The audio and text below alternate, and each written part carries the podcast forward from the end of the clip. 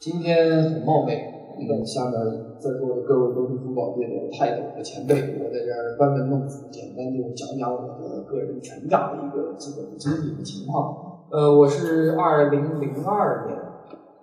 读的昆明理工大学的珠宝专业的本科。那当时我从零二年读书啊，本科开始，一直到零六年毕业。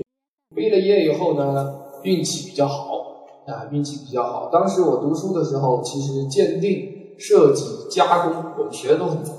啊，学的都很杂。那个人呢，可能也比较偏好设计加工方向，所以说在学校里面自己也去努力往这个方向去走和学习和和钻研。所以到了毕业以后，正好有机会就进到了一个学校单位去教书。当时本科进到本科学校教书基本是不可能的。所以我去到的是一个高职高专，也就是一个大专院校去教书。当时正好能够进到这个大专院校教书的契机，也是得益于我自己本身积累出来的加工和设计的底蕴和一些技术，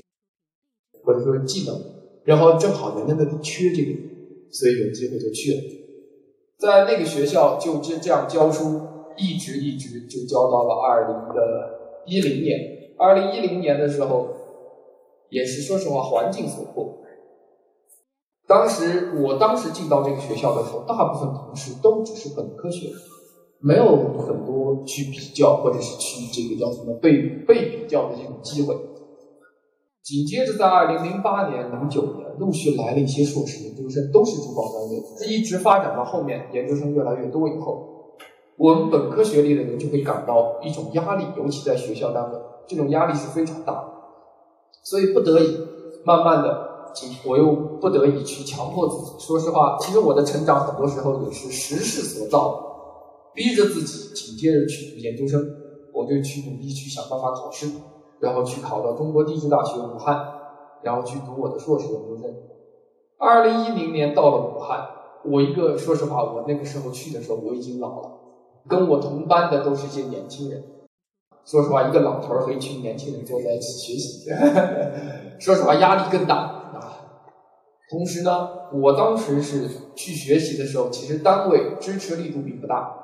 单位当时是最后是被迫办了停薪留职的手续去的，等于是我当时是没有收入去念的这个书，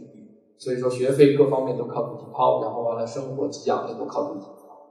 所以说各方面的其实半压迫半主动的一种意愿。去把这个学业修完，但是修完以后，我发现，在武汉休学的这段时间，其实把我的学习方法和对专业、对行业的意识和理念有了更多更大的改变和提升。同时，其实我在武汉学的更多的偏，可能偏侧于鉴定、鉴定检测方面的知识，但实际上我个人应用起来，可能更多的又偏重于设计和加工。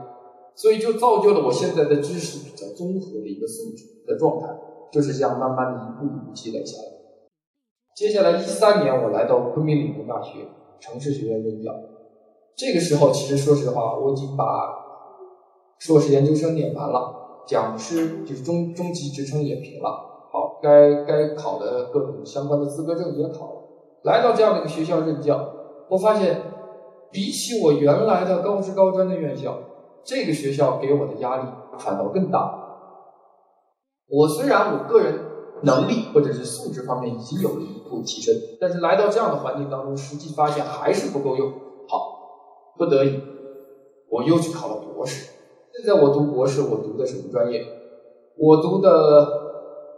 呃铜纳米材料的应用研究。这个已经跟珠宝专业走的稍微有一些偏了，但实际上，博士的专业当中，在修行的过程当中，我发现，越读到知识的深处，乃至是知识的边界部分，你越发现知识当中有很多很有趣的东西，可以真正的反反过来激励到你的专业和应用当中去，辅助你去学习更多的，或者去了解更多，甚至是去解决更多可能以前遇到。但是解释不清也解决不了的问题，很多现在提出来读书无用论。说实话，我个人觉得，对于当下的年轻人而言，你不拿知识储备去跟当下的科技和行业去拼，你是走不远的。所以说，在这样的一个成长的历程当中，造就了目前来说综合素质还算不错的，就是得到了现在这样一个一个结局。但是我知道自己还依然有更多更多需要去提升的空间，因为说实话，我在珠宝行业当中有很多很多的知识面以及技能面，还有很多的储备，还要向各位前辈和老专家学习，还有很多需要再提升的东西。但是我只是想。在这里跟大家分享一下，怎么样可以成为一个综合素质还不错的一个珠宝专业的从业者和从业者，